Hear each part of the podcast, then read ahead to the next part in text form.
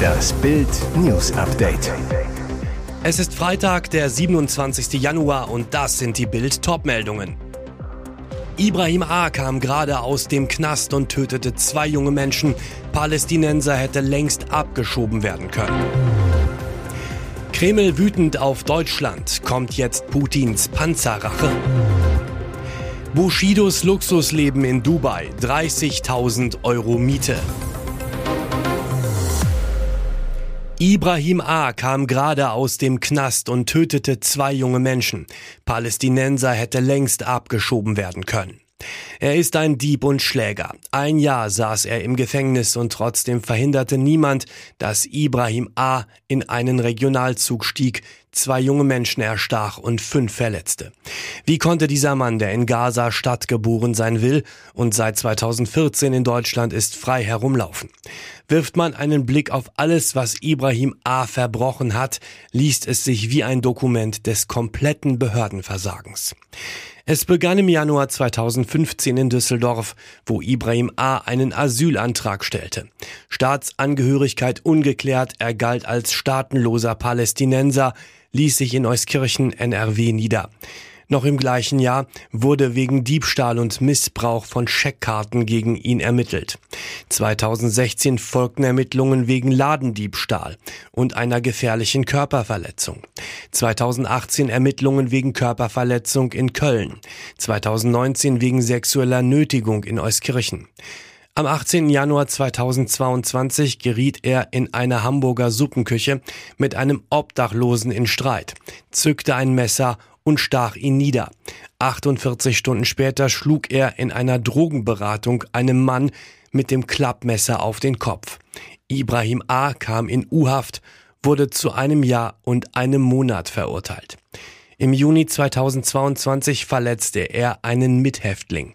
Im September ging er auf einen Beamten los. Trotzdem wurde er am 20. Januar 2023 entlassen. Alles über Ibrahim As Strafakte gibt's auf Bild.de. Kreml wütend auf Deutschland. Kommt jetzt Putins Panzerrache? Panzeraufregung in Russland. Kanzler Olaf Scholz liefert deutsche Leopard 2 Panzer an die Ukraine und hat damit Russenherrscher Wladimir Putin kalt erwischt. Putin-Sprecher Dmitri Peskov erklärte am Donnerstag, in Moskau betrachten wir dies als eine direkte Beteiligung am Konflikt. Die große Frage, plant Putin schon seine Panzerrache? Und ist er zu einer Racheaktion militärisch überhaupt in der Lage? Militärexperte Professor Carlo Massala hält es für möglich, dass Russland seine Kriegspläne gegen die Ukraine anpasst. Die Russen könnten ihre eigene Frühjahrsoffensive vorziehen, sofern sie schon soweit sind. Das Wall Street Journal berichtet unter Berufung auf US-Experten, russische Kommandeure werden versuchen zu erraten, wie und wo die Ukraine ihre neuen Waffen einsetzen könnte und abzuschätzen, wie sie am besten reagieren können, sagen Militärstrategen. Ebenfalls möglich eine neue Teilmobilmachung. CNN berichtet, dass Putin 200.000 frische Rekruten an die Front schicken will. Bislang dementiert der Kreml. Doch das kann sich ändern. Fakt ist, Putin behauptet in der Propaganda in Russland schon lange, wir hätten einen Krieg gegen ihn angefangen, sagt Bundeswehrexperte Nico Lange zu Bild. Bushidos Luxusleben in Dubai, 30.000 Euro Miete. In Dubai leben die reichen und schönen Influencer und High Society Stars, darunter jetzt auch Rapper Bushido mit Ehefrau Anna Maria, den insgesamt acht Kindern, drei Nannies und Bernhardiner Pudding. Die Großfamilie war vor dem Abu Chaka-Clan in den arabischen Wüstenstaat geflüchtet und zeigt jetzt ihr Leben in der Doku Bushido und Anna Maria alles auf Familie. Dort packte Bushido am Donnerstagabend freimütig über seine Finanzen aus und brachte Geldsummen ins Spiel, bei denen so manchem Zuschauer die Ohren schlackern dürften. Ich sitze auf neun Millionen Euro, die irgendwo rumliegen aber kann damit nichts machen. Das Geld ist jetzt erstmal mindestens ein oder zwei Jahre eingefroren. Grund sind Streitigkeiten mit Ex-Kumpel Arafat Abu Chaka. Gerade in Dubai könnte Bushido sein Millionenvermögen allerdings gut gebrauchen. 50.000 Euro Fixkosten hat die Großfamilie jeden Monat. Bushido zählte auf. dann leben wir parallel noch zur Miete. Das ist nicht billig in Dubai. Wir bezahlen bestimmt mindestens 30.000 Euro Miete. Mehr als das Doppelte als das, was wir in Berlin gezahlt haben. Nach Bildbericht, Postbank schaltet Kundenkonto frei. Die Erleichterung ist riesengroß. Endlich kann ich dank Bild wieder an meine Konten, sagt Online-Unternehmer Thomas Olbert aus Maintal.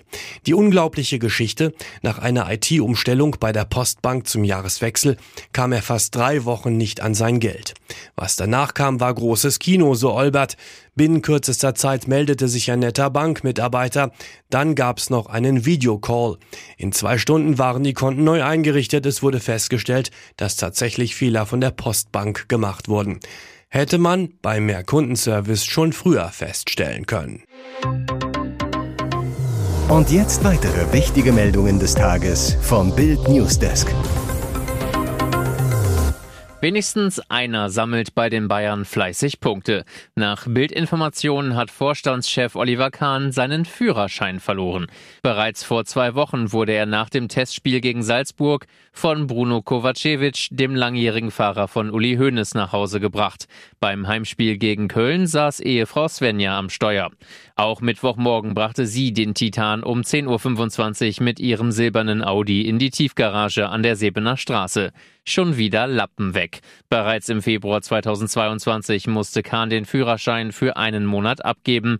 Grund dafür soll ein Zwischenfall in Hessen einige Monate zuvor gewesen sein.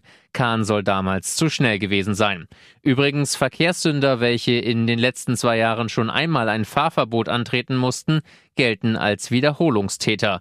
Diesem kann die Bußgeldstelle ein zusätzliches Fahrverbot von einem Monat aufbrummen. Dazu gibt es bei einem Fahrverbot auch automatisch einen, meist eher sogar zwei Punkte in Flensburg. Kahn wollte sich auf Bildanfrage nicht äußern. Wegen einer geplanten Flüchtlingsunterkunft haben Neonazis am Donnerstag versucht, ein Kreistagsgebäude in Mecklenburg-Vorpommern zu stürmen. Die Polizei konnte die Protestler zurückdrängen. Es kam zu Tumulten. Ein Polizeisprecher sagte auf Bildnachfrage, wir haben uns in allerletzter Sekunde dazwischen geschoben, sonst hätten die Demonstranten das Gebäude gestürmt, um die Abstimmung zum Bau der Flüchtlingsunterkunft zu verhindern. Unter den Teilnehmern sei eine auffallend hohe Anzahl an Rechtsextremen, Neonazis Neonazis, Reichsbürgern und Fußballhooligans gewesen. Der Polizeisprecher schätzte die Zahl der Gewaltbereiten auf weit über 100. Auch der Staatsschutz war vor Ort. Die Demonstration in Grevesmühlen, dem Sitz des Kreistages von Nordwestmecklenburg, war angemeldet und nicht die erste ihrer Art. In der Spitze nahmen rund 700 Personen teil. Sie wollten den Bau einer Flüchtlingsunterkunft im 1600 Einwohnerort Upal verhindern, allerdings ohne Erfolg. Die Grünen sprachen am Abend von einem Angriff auf die Demokratie. Geflüchtete Menschen brauchen Schutz vor Krieg und Verfolgung. Unsere Aufgabe ist es, sie aufzunehmen, eine würdige Unterbringung zur Verfügung zu stellen und für ihre physische und psychische Sicherheit zu garantieren, sagte die Landesvorsitzende Katharina Horn.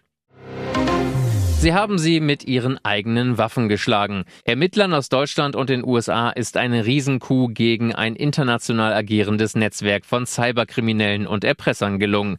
Dabei haben Experten die Gruppe Hive Ransomware gehackt. In den vergangenen anderthalb Jahren war Hive Ransomware weltweit für mehr als 1500 schwere Angriffe gegen Unternehmen und Organisationen verantwortlich, davon mehr als 70 in Deutschland. Das teilten das US-Justizministerium in Washington und die Staatsanwaltschaft in Stuttgart am Donnerstag mit.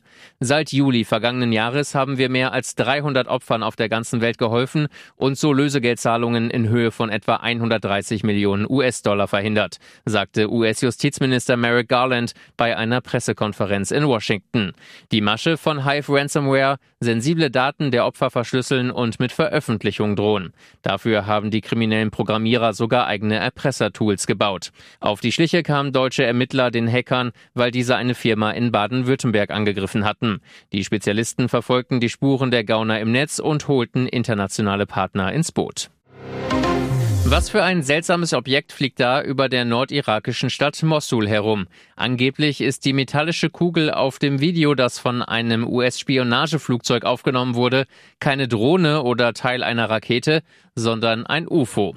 Laut dem US-Investigativjournalisten Jeremy Corbell entstand das Video am 16. April 2016 bei einem Erkundungseinsatz im Vorfeld der Schlacht von Mossul gegen die Terrororganisation ISIS. Der auf dem Foto abgebildete metallisch wirkende Ball flog neben einem Spionageflugzeug, ohne dabei an Höhe zu verlieren, zitiert Grenzwissenschaft aktuell Corbell weiter. Angeblich wurde das Standbild des mehrere Sekunden langen Videos Corbell aus Militärkreisen zugespielt. Er und sein Kollege George Knapp hatten bereits früher Videos von UFOs veröffentlicht, die später vom US-Verteidigungsministerium als authentisch erklärt wurden. Laut Corbell zeige das Bild ein Objekt, das von derzeitigen UFO-Untersuchern des US-Verteidigungsministeriums und der Geheimdienste in die Kategorie unidentifiziert geführt wird. Die Daily Mail berichtet sogar, dass das Foto Teil eines geheimen UFO-Briefings für US-Geheimdienste am 4. November 2021 war und dass man davon ausgehe, dass die Kugel unter intelligenter Kontrolle stand.